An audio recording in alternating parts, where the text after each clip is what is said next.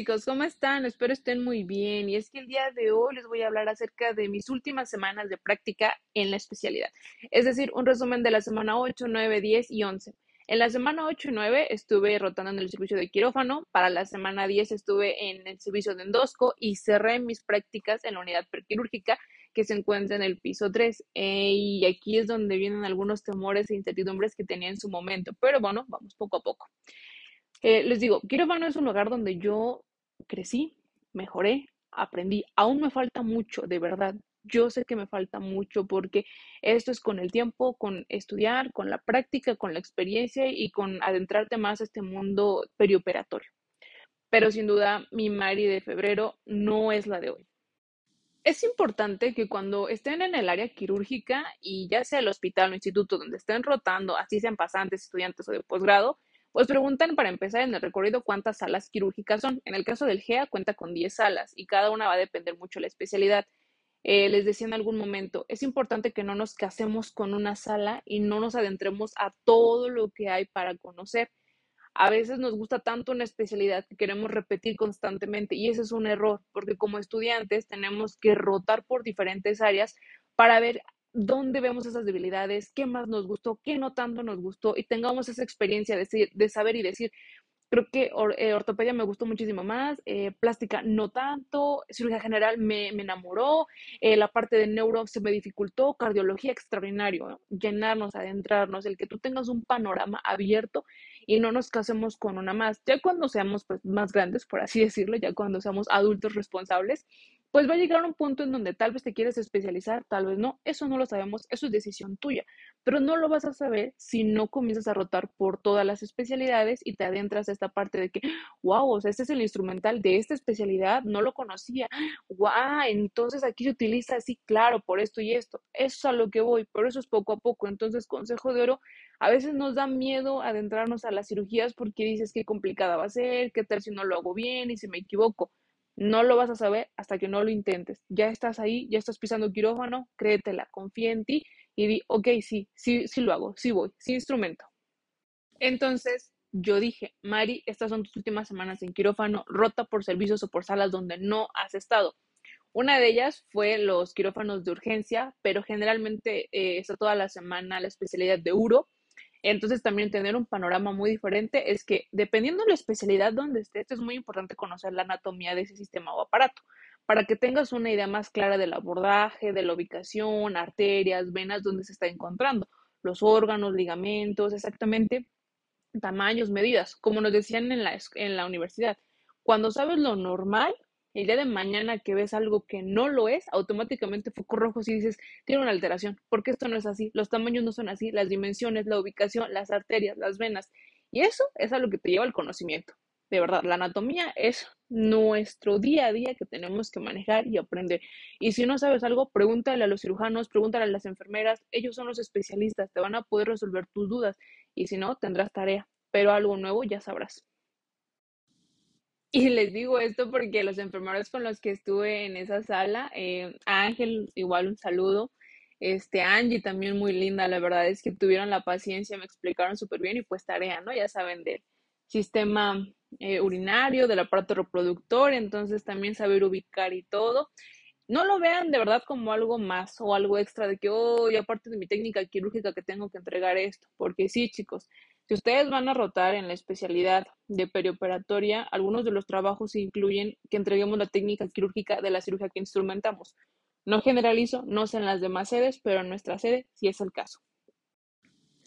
En el quirófano es un área muy, eh, es un área restringida para empezar, es un área blanca, un área estéril, y el personal también eh, hay demasiado, ¿no? Hay residentes, hay estudiantes, tanto de enfermería como de medicina, residentes de anestesiología, o sea, te vas a encontrar un mundo de personas. Por eso es importante que te presentes con ellos. La verdad es que desde mi experiencia nunca tuve una situación donde fuéramos a debatir o se me eh, impidiera hacer algo. La verdad es que no. Muchos residentes y muchos médicos tienen esta parte de que sabemos que el GEA González es un hospital escuela y tenemos que enseñarles, tenemos que ayudarles, porque el día de mañana ustedes van a ser las instrumentistas, ustedes van a ser las perioperatorias. Entonces la comunicación efectiva es muy importante. Con los residentes de Euro me llevé súper bien. La verdad es que andábamos ahí platicando y también me estaban enseñando eh, algunos eh, aparatos biomédicos que se utilizan como el citoscopio al momento de hacer algunas cirugías y también el cómo se arman, el conocer la anatomía. Les digo, ustedes pregunten, la verdad es que yo lo agradecí mucho porque yo les preguntaba a los residentes, era de, ah, pasa esto por esto y esto, y el tejido lo vas a ver así, y sucede y esto, y también algunas dudas que yo tenía respecto a algunas eh, patologías, también la, también la respondían. Por eso les digo, creo que el conocimiento está ahí, pero a veces tenemos más ese miedo de, ay, no, ¿y qué tal si me ignora? ¿Qué tal si no me contesta? Como que tenemos a hacer predisposición sin antes haber hecho las cosas o haber realizado la pregunta. Entonces ustedes sean curiosos, pero que sea una pregunta de verdad con, con esa intención de querer saber, no de crear rivalidades ni de que, ¿por qué te lo pregunto? Para saber si sabes. Entonces, creo que yo tuve buenas experiencias, la verdad es que me llevé muy bien con todo el personal en la sala y también importante la comunicación con tus enfermeros. Siempre, siempre de ley, cualquier cosa que necesites o tengas duda, adelante. Importante. En las cirugías de uro eh, se ocupa también mucho los rayos X o también el arco en C. Es importante que ocupes tu chaleco de plomo y tu collarín. Jamás eh, es, jamás, jamás lo des por obvio o lo, o lo hagas como muy mínimo el uso de toda tu protección. Entonces pregunta antes de subirte a la cirugía si tienen los chalecos, si tienen esto, los collarines, porque obviamente una vez que tú ya haces tu lavado quirúrgico, pues ya no vas a poder absolutamente tocar nada. Entonces, igual ajustate muy bien el chaleco para que no te lastime, para que no quede flojo y puedas instrumentar con la con la habilidad, digamos, y no te sientas como que apretado o que no o, que limita tus movimientos. Ya la siguiente semana, eh, roté ahora, quise que elegir la sala 3, donde es cirugía general, les reitero, no había estado yo en, ese, en esa sala ni en esas cirugías. Por eso les digo la importancia de rotar y conocer todas las especialidades y no encerrarnos. Es un error, un error que la verdad andaba yo cometiendo, les voy a ser sincera. Entonces también es importante abrir este panorama y te digo, conocer a todo el personal y también todas las cirugías. En ese quirófano estaba con dos enfermeras increíbles, que son Annie, Ana Luisa y este Nancy. No, la verdad es que las tres parecíamos como que las amigas de las amigas, porque la comunicación era, yo hago esto, tú haces esto, mientras aquí, mientras allá, la sala, el instrumental, tú entregas, yo, no, me encantó mucho, nunca, nunca había estado con, con Ani eh, trabajando en el área, a Nancy ya la había conocido en el primer semestre, entonces ahorita conocer a Ana Luisa fue así como que un match, o sea, de verdad, eh, el que nosotros tengamos esa actitud, ese empoderamiento, ese conocimiento, le da la seguridad a tu enfermera circulante, a tu, enfermera instrumentista, de saber que puede confiar en ti de que te puede dejar a cargo y tal vez una que otra cosa te les digo, todavía se me sigue pasando como de que, oye, Mari, las hojas del bisturí ya las tenías que haber subido, oye, esto, o sea, les digo, pequeños detalles que con el tiempo tenemos que pulir, pero es aprendiendo poco a poco. Y yo siempre lo he dicho y lo voy a repetir todo el tiempo. Si vamos a regañar, no en el aspecto de decir que sé más ni nada, sino como la parte de la crítica constructiva o el comentario o la aportación en privado. Y la felicidad, las felicitaciones, los aplausos en público. Entonces, quiero que ustedes también como estudiantes tengan ese panorama, porque el día de mañana yo no sé si ustedes van a ser docentes, si ustedes van a enseñarle a un estudiante de enfermería, a un pasante, si ya están laborando, y creo que en, en algún momento tuve una situación muy peculiar y no me gustó, sentí muy feo esa parte de que me expusieran frente, frente a las demás personas y yo dije, qué necesidad, ¿no? Una, me quita mi seguridad, me hace sentir menos y, y me provoca esa tristeza de por qué era necesario hacerlo. Pues ya adentrándonos más a, a, cirugía general, la verdad es que toda la semana que estuve en ese quirófano, tuve muchas eh, cirugías eh, instrumental, pero por la paroscopía. Entonces, sí es importante conocer también las nuevas innovaciones porque no todas las cirugías van a ser abiertas. Hoy en día lo que se busca es que las cirugías sean lo mínimo invasivas. Tenemos, por ejemplo, la cirugía robótica con el, el robot del Da Vinci, que también el GEA González cuenta con uno. Y hay que saber vestir a, al robot con, con técnica totalmente estéril. De hecho, eso lo hace enfermería y es como de wow, increíble, increíble lo que está haciendo y cómo capacitan al personal también. Y en la paroscopía, pues también conocer muy bien las pinzas y el saber instrumentar hasta en la paroscopía. Ya no les digo que soy un, crack, pero estoy aprendiendo mucho de, la paroscopía. O sea, me está llamando mucho la atención eh, toda la parte de los bultos, porque algunos bultos ya vienen como prediseñados con todo lo que vas a necesitar para que no ocupes consumible extra o gastemos de más. La primera cirugía fue un, bypass gástrico. Nunca había estado en un bypass. Fue así como de que, uh, uy, estamos conociendo, ¿no? También eh, cirugías porque había como hernias inguinales, eh, tanto puede ser, podía ser nada más lateral o bilateral. Entonces también el conocer los abordajes, todo lo que se utiliza pues como, como el consumible y pues toda la parte de la cirugía, cómo, cómo va, se va adentrando, cómo lo va, se va realizando. De hecho, hubo un día que, que transmitieron una cirugía para una clase en el auditorio entonces, como que fue un regalo extra porque mientras yo estaba instrumentando, estaba escuchando cómo el cirujano estaba explicando todo el proceso de esa cirugía, porque obviamente los estudiantes pues están atentos, pero también tú estás recibiendo la clase porque estás prestando atención, estás escuchando, pero también estás instrumentando. Y ahora entiendes y te das cuenta del por qué y así todo, como que algunas dudas que tenías que no se te habían sido tan resueltas o no te habías adentrado tan específicamente en estudiarlas. Y eso creo que fue muy, muy increíble. Hasta el micrófono, las cámaras y todo. Y yo como de que, wow, o sea, nunca me había tocado participar en ello, pero me gustó mucho, aprendí mucho. Eh, la, la, desventaja es que empezaba temprano, entonces era como de que, ay, mi desayuno va a tener que esperar un poquito. Entonces, como les decía, como era la primera vez que yo rotaba por cirugía general, pues la verdad es que había cirugías que desconocía un poco y me agradó mucho que en varios, les digo, residentes, era de que ah, nunca has estado aquí y era de no, nunca he estado aquí. Ok, cualquier cosa, por favor, dime. Eh, pregúntame y yo te ayudo, ¿vale? Porque es importante que no nos atrasemos en la cirugía y que no haya esos tiempos muertos que debemos evitar. Entonces, obviamente, yo sé que no todos lo sabemos, pero pues nosotros que digamos que ya lo sabemos, que ya tenemos como que somos R3, R2, pues nos podemos ayudar y, me agradó mucho. La verdad es que hubo situaciones donde yo decía, oh Dios, ¿qué hago? ¿Qué hago? Pero pues, si ya te dieron la confianza de que preguntaras, pues yo ya era de que, oiga, Doc, ¿y qué pasa? Este, ah, me había dicho esto, me había dicho que cedas, eh, y entonces eso lo generó un poco más a la deriva porque ya hubo una apertura de que, mira, está bien, no lo sabes, yo lo entiendo, estás, eres estudiante, ahorita lo resolvemos. Y les digo, yo creo que eso es lo que necesitamos. Y agradezco tener estas oportunidades, estas experiencias para yo poder explicarlas, contarlas y dar cuenta que no es nada lejano a la realidad, o sea, sí está pasando y hay que hacerlo más y más y más seguido. Mi último día en, quirófano fue la verdad espléndido y les voy a decir por qué. Cuando yo llegué, eh, le dije a Ani, no, pues voy a ver lo de la sala. Y Ani me dijo, no, porque ya hay una cirugía que empezaron ayer por la tarde-noche. Y yo, ¡Ah! ¿siguen en cirugía? Dice, sí. Entonces, pues vamos a ver cómo está, porque tienen que hacerme la entrega de, la sala, ¿no? Porque, pues el conteo de gastas, el conteo de compresas y lo, consumible, lo que hay, los equipos y todo. Dijo, pero mientras yo hago eso, pues tú aprovecha para que vayas a desayunar rápido y regresas, ¿no? Entonces ya fui a desayunar todo y cuando regreso, pues eh, me dice, pues no, fíjate, aún les falta más por este, por hacer de cirugía. Y como todo es, este, no tenían instrumentista, pues entonces dice, pues tú sabes que puede haber cierto desorden. Y creo que es algo que nos caracteriza mucho, mucho a las perioperatorias. Me dice, entonces, sube, eh, coloca tu, tu bato y tus guantes y por favor, vea, me encantó su frase porque me dijo, sube y coloca orden y no solamente en la mesa.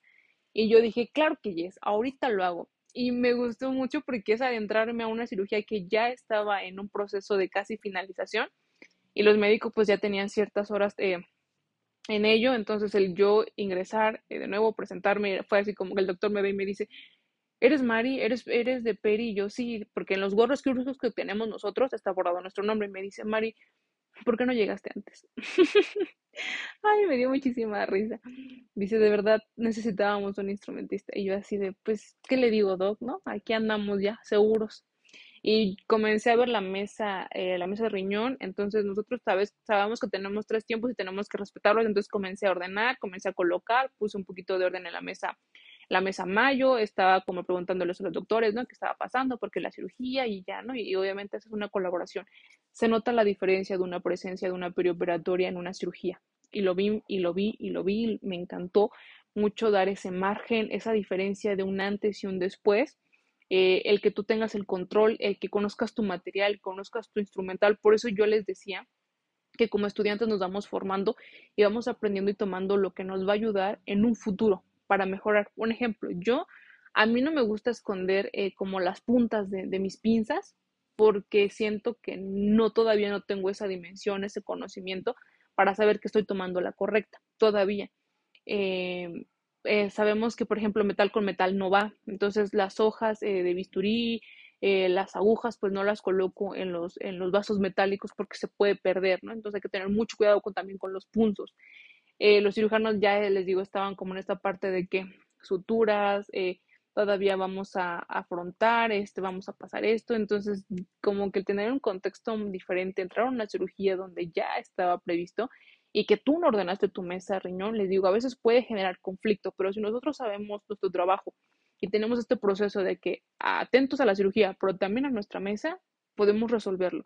Y eso el tiempo y la experiencia lo otorga. Y fui testigo de que yo dije, yo creo que mi Mari del primer semestre se, hubiera sido un caos, hubiera dado mucho miedo y hasta capaz hubiera dicho que no, que no se subía porque no se sentía segura. De verdad, tal vez a ese grado, no lo sé, pero el llegar, el sentir como ese empoderamiento de que sí, yo ahorita me subo, me calzo, ordeno esto, hago todo lo otro, me preveo todo el material, porque al final del día eh, las enfermeras somos las encargadas de regresar todo el instrumental y que esté completo, que no falte nada, tener la noción del espacio y el tiempo, saber cuántas, eh, les digo, suturas ya utilizamos, cuántos punzos hay abajo, que no se pierda absolutamente nada, que nadie se puncione, entonces tenemos que estar muy alertas. Sin duda, fue de los mejores días y agradecí mucho que fuera como el último porque fue así como de, así me despido del quirófano. Yo así como que muy nostálgica, como de que qué gran día. La verdad es que al final dije, qué gran día. Me encantó mucho, aprendí demasiado y las enfermeras con las que, con las que estuve también, pues les digo, me dieron la confianza de decir, ah, ok, ya, ya sabemos cómo trabajar, ¿no? Está bien, no pasa nada, ahorita lo resolvemos disfruté mucho ese último día en quirófano. Me gustó demasiado, vi un crecimiento diferente en mí y me emocionó. Me emocionó el saber que puedo hacer estas cosas que antes sentía que no podía. Ya para mi semana 10, eh, les digo, estuve en el piso 3, que el piso 3 lo comparte endoscopía y unidad prequirúrgica. Entonces yo sabía que mis dos semanas iban y que faltaban, pues iba a rotar ahí. En endoscopía es importante conocer, una, el aparato digestivo, ¿no? Dos, saber cómo se divide el servicio, porque se dividen en panendoscopías, colonoscopías y a lo que se le conoce como CEPRE. La verdad es que está complicado el nombre, pero CEPRE significa colangiopancreatografía retrógrada endoscópica. Está bien difícil, o sea, yo también dije, qué?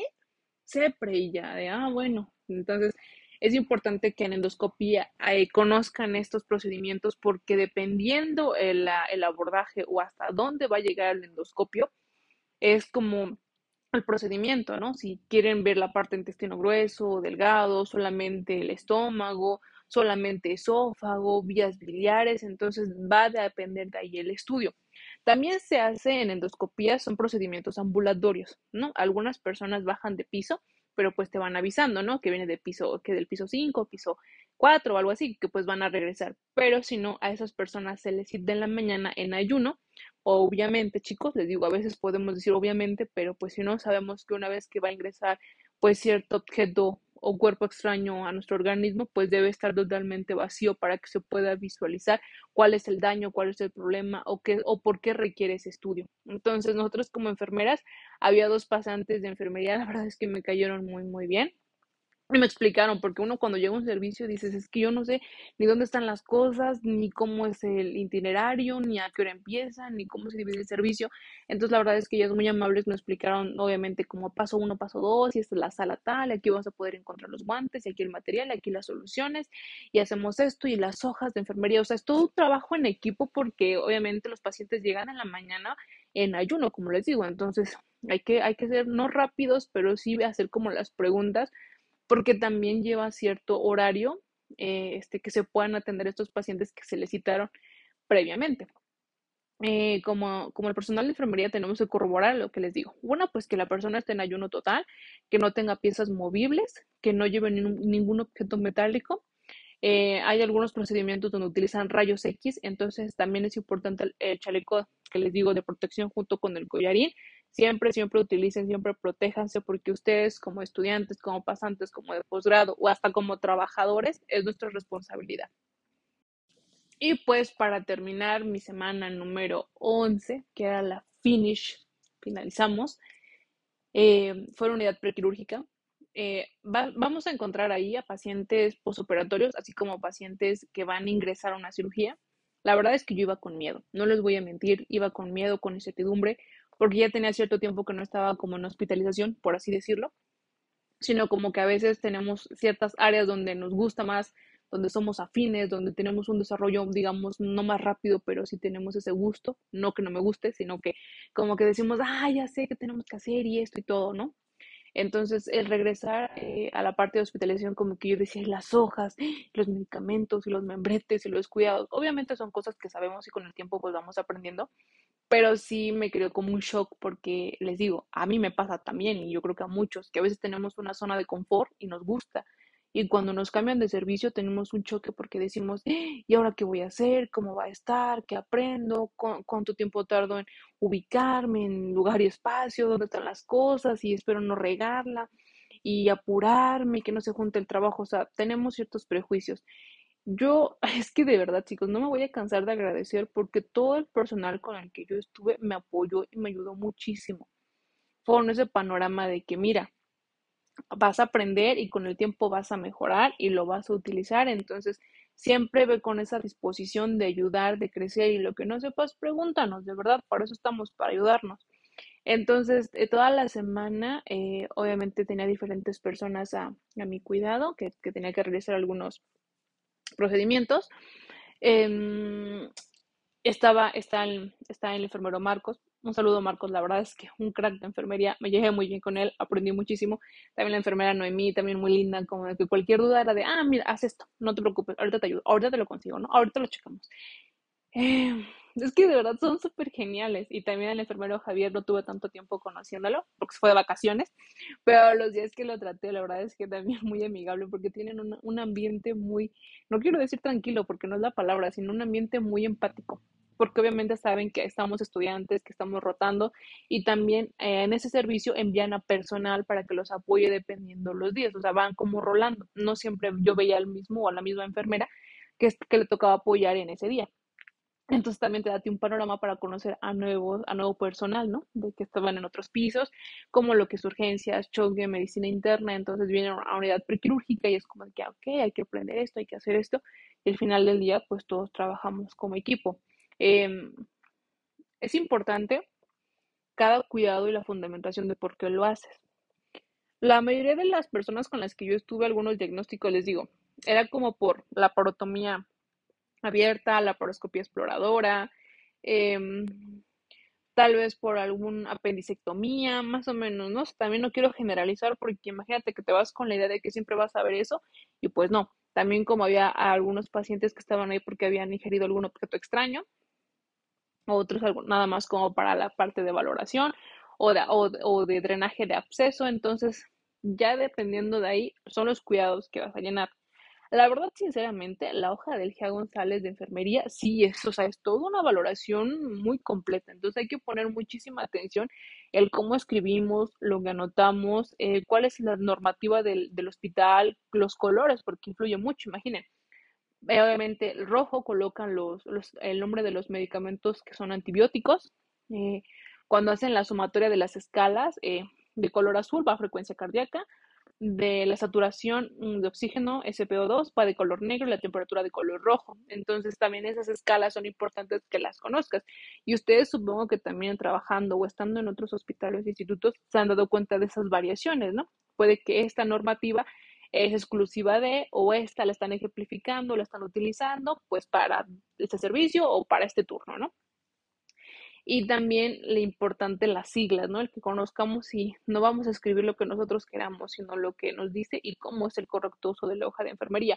Porque si nosotros no hacemos eso bien desde el principio y nuestro enfermero o enfermera nos da la oportunidad de llenar esa hoja, imagínate, si lo hacemos mal, el día, en lo que transcurre todo el día y cuando él tenga que entregar el turno, va a tener dificultades porque va a tener que repetir la hoja porque no lo hicimos bien nosotros. Y es un trabajo que es extra que él no, no estaba en mente, no lo tenía como contemplado y es como de, oye, si te equivocaste, ¿por qué no me dijiste? Tuve que repetir la hoja. Y eso pues obviamente son, es un tiempo más alargado de lo que él tendría que estar realizando o trabajando ahí. Entonces no tengan miedo de, de decir como de, ching, ya la regué. Preferible repetir y hacer bien las cosas desde el principio que estar acumulándolo durante todo el turno y que al último momento explote porque estaba mal, ¿no? Y nadie dijo nada y nadie hizo nada y al final es un trabajo en equipo y obviamente lo que les decía, se nos, da, nos están dando la oportunidad de poder implementar nuestros cuidados, abrir hojas, eh, tal cual aprender toda la parte de la normativa, pues también esa responsabilidad, si me equivoco, pues decirlo. Entonces, también importante conocer las bombas de infusión. El G. González tiene bombas de infusión, pero mira, es algo que, digamos, tiene un punto de ventaja, pero a la vez también es importante conocer, pues, qué no hacer cuando no hay una bomba, ¿no? Entonces también si tú tienes duda de la programación, de qué pasa si hay un bloqueo, este, si no prende, cómo se cuantifica, pregunte. Porque yo era como también algunas dudas que les digo, uno podría decir, ay, pues ahí lo dice, ¿no? Te dice la flecha que aquí, allá, sí, chicos, pero a veces no todo lo, no todos lo vemos tan lógico, ni no todos lo sabemos porque lo hemos utilizado en algún momento. Entonces, poco a poco, yo les digo, poco a poco ustedes pregunten, sean curiosos. me encantó mucho estar en piso, bueno, regresar como a la parte, porque como perioperatoria, el ver a los pacientes en, un postoperatorio y en un preoperatorio me gustó mucho. Rectifiqué muchos conocimientos respecto a lo que yo tenía y algunas dudas que pude resolver en ese momento. En quirófano el tiempo es muy rápido, hay que ser muy rápidos, muy ágiles, muy precisos y concisos. Pero en piso no es que no sea así, sino que más bien tenemos que tener como esa parte de ojo clínico, porque tenemos no solamente una persona, tenemos a veces tres, cuatro pacientes, cinco, ¿no? No lo sé cómo, no quiero generalizar porque sé que no todos los servicios es así. Y el tiempo a veces, pues, les digo, o estamos haciendo una cosa, abriendo hojas de enfermería, son las 7 de la mañana, de repente pasa esto, cambio de sábanas, el baño, de ambulación, eh, tiene que desayunar, hay que tomar glicemia capilar y de repente ya son las 11 o mediodía, ¿no? Entonces, la papelería creo que es algo que ya me di cuenta del por qué se batalla mucho con ello. Es como de que, Dios, tengo que notar todo. No de que no deba, sino de que tengo que ser muy, muy específica. Encontrarme con estudiantes me gustó mucho porque les digo, yo soy fan de los estudiantes, me gusta mucho explicarles, ayudarles, enseñarles. Así como los enfermeros y enfermeras me explican a mí por la parte de posgrado, de que tú ya tienes como tienes que tener otro nivel de conocimiento. Eh, a mí me gusta repartirlo el conocimiento. Entonces había también un estudiante que estaba haciendo su pasantía, que era del CONALEP, y le estaba dando algunos tips o algunos consejos. Me decía, yo sé que en algún momento, no sé si no te lo han dicho, pero yo te quiero decir eso y te quiero ayudar en esto y te quiero aportar en esto para que el día de mañana tú tengas otra visión y busques lo más, ¿no? O sea, busques seguir creciéndote. Y, no, no, y esto es una pequeña probadita de lo que puedes llegar a tener en un futuro cuando te quieres aventar una licenciatura o un posgrado. Súper linda, la verdad es que Monse, muy, muy agradable. Monse tiene una actitud también muy, muy empática, muy cooperadora y también resuelve. Monse rara vez como que nos preguntaba algo, o sea, Monse sabía sus pacientes, Monse sabía sus hojas de enfermería, sus diagnósticos y ella hacía lo que tenía que hacer. Entonces, no siempre te encuentras con estudiantes así y agradezco mucho tener las oportunidades que, estoy teniendo. Em, la verdad es que yo sé que cuando como enfermero, como trabajador, tienes un estudiante, sé que es una responsabilidad el que tú le enseñes, el que tú le expliques, el que no se vaya a equivocar, el que te diga todo para que pues no salga mal. Pero yo como estudiante, y sé que un enfermero o enfermera está conmigo, la verdad es que también lo siento como una responsabilidad. Una, pues les digo, de que de no arruinarle sus hojas de enfermería, de hacer bien mis valoraciones, de hacer bien mis cuidados, de no atrasarlo en su trabajo, de no crearle conflictos porque yo no supe resolver, porque yo no supe hablar, porque yo no supe defenderme. Entonces sí hay que tener mucha, mucha, mucha empatía, de verdad, chicos. Trabajar mucho en equipo y cuando tengamos algún problema es como de, yo sé que tal vez posiblemente si lo pregunto me lo va a dejar de tarea, pero sé que es por mi bien, sé que es por mi conocimiento, porque el día de mañana eso lo voy a poder resolver. La verdad es que mm, Marco sí me estaba haciendo como algunas preguntas, entonces yo luego las checaba o, o como que investigaba el por qué, para qué, y no todas se las contesté, pero ya en casa era como de que, ah, ahora entiendo por qué me lo dijo, ah, ahora entiendo a qué se refería. Y es también complementarnos, ¿no? Complementarnos y, ayudarnos entre nosotros. Y pues mi último día pues ya también me estaban diciendo en el servicio como de, no, Mari, ya acabaste, qué bueno, qué gusto, pues te va a ir súper bien, vas a aprender mucho, lo hiciste bien. Y les digo, bueno, esto es un adelanto, ¿eh? Por este episodio de podcast, pero posiblemente yo elija la residencia por opción de titulación. Entonces yo sé que no va a ser la última vez que nos vamos a ver. Uno nunca sabe. Eh, ¿para quién trabaja?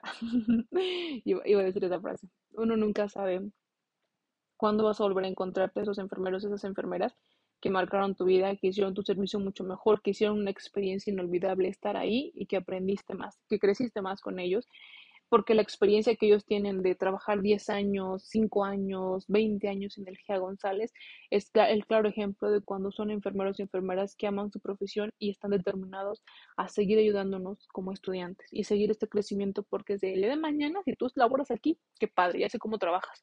Pero si vas a laborar en otro hospital o en otro instituto, estoy seguro que se están llevando un buen elemento porque te conocemos, cómo trabajas, cómo explicas, cómo haces tus cuidados, cómo tienes la práctica. Entonces, es cuestión de que tomes la mejor decisión que te va a ayudar.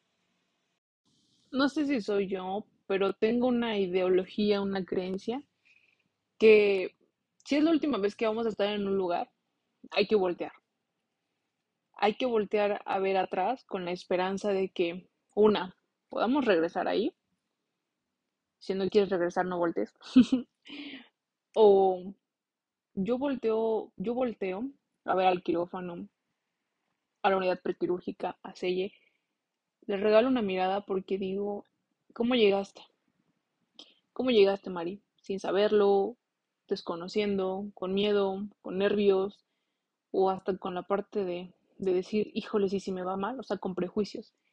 Y ve cómo el día de hoy estás saliendo de ese servicio. A pesar de que tuviera una semana, un mes, date cuenta, Mari, cómo el paso del tiempo, los días, las personas que vas conociendo, hacen que tu entorno crezca, que tengas otra visión. Y les digo, o sea, que hay de dos, o puedes terminar odiando al servicio o amando al servicio. Eso ya depende mucho de ti. Y yo les he dicho, no hay que enfrascarnos con los comentarios que no nos aportan y que no nos ayudan en nada. Malo siempre va a haber. Así, el, ah, lamentablemente, a veces así es el sistema, así es el sector, pero también conocemos las largas jornadas, a veces estamos irritables, las personalidades, hay de todo, no justifico, pero hay de todo en esta vida. Y cuando yo volteo atrás digo, lo hicimos bien. No sabemos si vamos a regresar, posiblemente sí, posiblemente no, pero me voy satisfecha. O me voy enojada o me voy feliz. Pero tomo una decisión de tomar la mejor visión de donde has estado, donde rotaste y los consejos que ahora le vas a poder ofrecer a la siguiente persona que esté en esa unidad, en ese servicio, en ese piso, para que crezca, para que tenga aportes, no de espantarlo, porque me pasó y eso no me gustó. Me crearon cierta incertidumbre y yo llegué con prejuicios y terminó siendo todo lo contrario. O sea, fue uno de los servicios que más me gustó, que más disfruté, que más aprendí. Y yo dije, ching, ¿para, ¿para qué hice esas preguntas? Si, si yo misma me iba a enfrascar en algo que no era cierto y que me terminó sorprendiendo y dije, wow, o sea, qué padre servicio. No digo que siempre va a ser así, porque nunca podemos generalizar los días y los cuidados, pero qué increíble que, que cuando yo estuve, aprendí esto, hice lo otro, crecí en esto, mejoré y sobre todo tener ese tacto de que puedas, digamos, no platicar, pero sí hablar más con las personas, porque en quirófano, les digo, o sea, todo es muy rápido. La valoración por procedimiento tenemos que 10 minutos, por mucho, si bien nos va, un poquito más, un poquito menos, ya dependerá de la cirugía, que esté el consumible, que esté el instrumental, ya todo, pero hacemos lo que podemos porque tenemos una lista de verificación que hay que realizar. Y en piso tienes esa oportunidad también de conocer al familiar, de conocer a la persona que tal vez lo está cuidando, también de conocer al, pro, al propio paciente que va a estar contigo, que ha estado contigo y pues también que tengamos esa visión. Todo, todo es aporte. Sin duda, pues les digo, creo que es algo que yo llevo haciendo hace mucho tiempo, eh, lo he hecho poco a poco y me he dado cuenta de pues de ese crecimiento donde yo digo, mira Mari, cómo, cómo llegaste y la persona que sale o que se está despidiendo pues ya no es la misma. Y pues así transcurrieron 11 semanas de prácticas. Eh, terminé mi rotación en unidad prequirúrgica, ya les conté un poquito, yo sé que faltan muchas cosas más, pero sin duda crecí, aprendí, mejoré. También llegó un momento en que miré al, vacío, al espacio, a la nada y dije, ¿qué sigue ahora, no? ¿Qué, qué sigue a continuación? ¿Cuál es el trabajo? ¿Qué, ¿Qué es lo que debo hacer? Sin duda, estoy nostálgica porque sé que ya acabó, porque sé que la especialidad ya está llegando a su fin. Todavía falta hablar de las clausuras que van a ser esta semana, eh, la parte del reconocimiento que nos otorgan. Pero yo digo, ¿en qué momento pasaron 11 semanas? ¿En qué momento el tiempo se volvió tan corto? ¿En qué momento crecimos tanto? Y lo digo porque por grupo la verdad es que crecimos mucho. ¿En qué momento uno dice, wow, o sea, mira Mari, ya en enero que estábamos empezando y estamos llegando a final de año. Y sin duda lo logramos. Cumplimos el objetivo. Estamos realizando algo que lo veíamos muy difícil, lejano, imposible, o hasta en algún momento yo decía, tendré la capacidad, tendré la fuerza mental, la fuerza física para hacerlo, para seguir. Las personas que yo conocí todo este año, agradezco a cada una de ellas. Sé que no todos se quedan en nuestra vida, sé que no todos se quedan en nuestro camino, pero sin duda hay personas y personal que nos marcan y hacen la diferencia en cada uno de nosotros y nunca los vamos a olvidar. Y si en algún momento llegamos a coincidir como trabajadores, qué increíble. Y si nada más coincidimos en ese servicio y no los volvemos a ver, se van a quedar como uno de los mejores recuerdos de que en algún momento hicimos un gran dúo, un gran equipo, y que tiene unos ideales que dices, por esto estudié enfermería. Y ojalá más personas o más enfermeros, más enfermeras pensáramos así. Yo les he dicho, si quieren apostar por algo, apuesten por una especialidad. No se van a arrepentir. ¿Es una inversión económica? Claro que sí. ¿Es una inversión también de nuestro tiempo y un año de vida? También. Pero yo personalmente es de las mejores decisiones que he tomado, de los mejores años de mi vida. Sin duda, si alguien me pregunta si haría otra, yo diría que sí, sin dudarlo, y que si repetiría la mía así preparatoria, sin duda les diría que sí la volvería a repetir sin problema alguno. Obviamente con lo que ya sé ahora, ¿no? Pero sí échenle muchas ganas a, a lo que quieran lograr. De verdad, tomen todas las asesorías posibles. Al final hay que entregar un estudio de caso es el que nos da vueltas por la cabeza, nos, nos mantiene como en, en, el desconocimiento, en el de que, que necesito, que me hace falta, que tengo que mejorar. Sin duda, vamos poco a poco. Esto es aprendizaje, esto es todos los días estar trabajando duro, duro, duro, duro. Y con el apoyo no solamente de, de, de, de, de, nosotros, sino también de nuestra tutora, nuestra coordinadora. La verdad es que a veces siento que, que me quedo sin palabras porque no, no sabría expresarle esto lo agradecida que estoy de que se me haya aceptado en la especialidad, de que yo haya sido partícipe de ser una generación más de la especialidad de perioperatoria y mi sueño era hacerlo en el GEA González. De verdad, era mi sueño. Y el cumplir mis sueños me hicieron recordar como yo en el 2000, ¿qué les digo? 17, 18, decía, no sé si algún día lo voy a hacer, no sé si me voy a titular, cómo va a estar esto, pero yo de verdad voy a hacer una especialidad cuando termine la licenciatura. Y dicho y hecho, lo, lo hice, lo estoy logrando.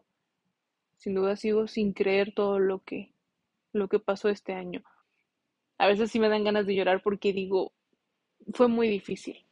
Y yo creo que nadie más que nosotros sabemos todo el sacrificio y lágrimas y risas y felicidad cuando hacemos algo que nos gusta, pero también sabemos que es un camino pues complicado, pero que las personas que están ahí, las personas correctas, siempre te van a apoyar y te van a dar los mejores ánimos. Entonces, sin duda chicos, yo les deseo pues mucho éxito. Hay quienes van a ingresar a una especialidad, a los que quieran hacerle el siguiente año. Las convocatorias son cada año. Si no pasan este año, no pasa nada, tienes otra oportunidad. Que eso no te detenga. A veces el tener una respuesta negativa nos decae, nos hace sentir mal, nos hace sentir como que, ching, tal vez no era para mí, pero yo creo que si no lo dejamos, si no estamos intentando, intentando, no vamos a saber si esa era nuestra oportunidad o no. Entonces yo también fui, um, eh, yo también perdí un año donde pues no me pude inscribir, pero dije, ok, no pasa nada, el siguiente año lo intento. Y aquí estamos, en recta final, después de un año, dos semestres, eh, 14 semanas teóricas, 22 prácticas. Me emociona mucho.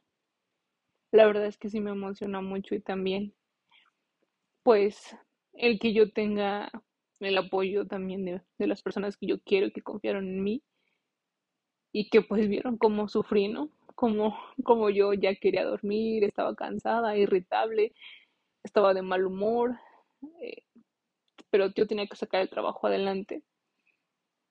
Entonces siempre estén muy, muy orgullosos de ustedes. Siempre felicítense y jamás permitan que les digan que no pueden hacer las cosas. Al contrario, ustedes pueden hacer todo lo que se propongan. Y ya después una pequeña pausa y un pequeño respiro, chicos. Muchas gracias por escuchar el episodio. Muchas gracias por escuchar cada episodio donde yo les contaba desde que fui aceptada mi semana tal, mi experiencia tal, cuando roté en tal instituto, así como este último episodio que es hablando pues de la culminación de la parte práctica. Les agradezco mucho que acompañaran a mi enfermera en turno, a Mari, todo este, todos estos meses, todos, todo este año que estuvieran al pendiente y yo espero motivarlos a que elijan una especialidad y no pasa si no quieren una especialidad, pero una maestría, que hagan la licenciatura, que se vayan de intercambio, lo que ustedes quieran que genere un movimiento en ustedes que estés haciendo algo diferente y que tengas una apertura a enfermería muchísimo más grande y que nadie te limite. El querer es poder, pero también es disciplina, es trabajo, es ahorrar, es de estar con una mentalidad constantemente viendo ese objetivo. Y para llegar al objetivo, no, el camino nunca va a ser fácil. Y creo que de eso somos testigos muchísimos de nosotros, lo que nos ha costado llegar hasta donde estamos. Siempre aprovechen un viaje familiar, una salida con su amiga, su amigo, su novio, su novia, ir al cine por un café. Esos pequeños momentos son los que valen oro, chicos. Entonces, yo sé que no todo es enfermería, me lo dijo una persona muy increíble y no lo aterricé hasta que no lo escuché y me explicó el por qué. Y a veces estamos tan enfrascados en, en nuestra área que descuidamos ciertas cosas. Para quien no, qué padre que lo, que lo hagas, me da muchísimo gusto que cuides tu salud mental, pero para muchos sí hemos tenido esa, esa, esa como obsesión por hacer las cosas siempre bien y dejamos de lado invitaciones, salidas, por querer hacer esto, por querer mejorar. Entonces también dense un tiempo para ustedes, regálense un día, una tarde, coman lo que más les gusta, disfruten mucho los, los días soleados y los días que llueve, véanlos como una oportunidad diferente, no, no tengan ese pesimismo de creer o hacer ideas de algo que todavía no, no pasa. Chicos, mucho éxito, háganlo muy bien, rompanle en grande, estudien siempre y ya nos estaremos escuchando en otro episodio.